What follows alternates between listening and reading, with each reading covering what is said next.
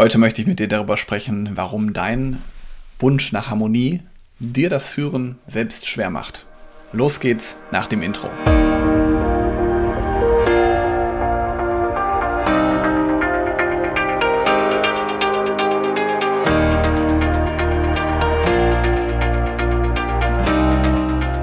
Herzlich willkommen zu einer neuen Podcast-Episode in meinem Podcast Führungskraft dein Podcast für mehr Erfolg mit sozialem Verständnis und moderner Führung.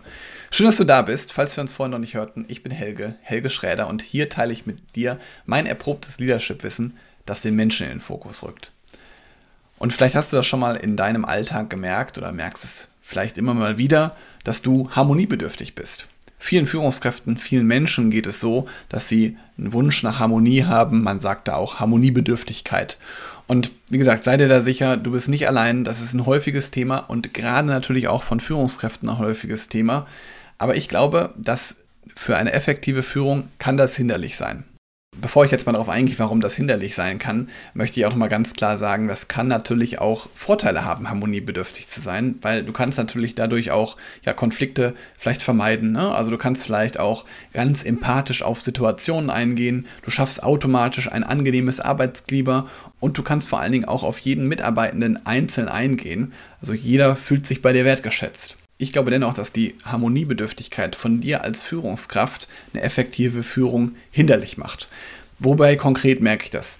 Also zum einen Konflikte, die es gibt immer mal wieder, die lassen sich manchmal nicht vermeiden. Also es gibt Konflikte, die sind einfach unvermeidlich, egal wie stark du versuchst, den Konflikt zu vermeiden. Im schlimmsten Fall ist das ein Konflikt, den du mit dir selbst auszutragen hast. Also einen inneren Konflikt, den du hast, weil im schlimmsten Fall bist du die Person, die unzufrieden ist. Und wenn du unzufrieden bist, also wenn du manchmal auch so merkst, irgendwie du bist unzufrieden, du ärgerst dich vielleicht über irgendwas, dann ist das auch ein guter Indikator dafür, dass du gegen deine Werte verstößt. Und wenn du gegen deine Werte verstößt, also wenn du auch zum Beispiel dann unzufrieden bist, dann verzögerst du damit auch deine Entscheidungen. Das heißt, wenn du eine unklare Vision hast und ein unklares Ziel hast, dann verändert sich möglicherweise dadurch auch deine Strategie, also deine Führungsstrategie.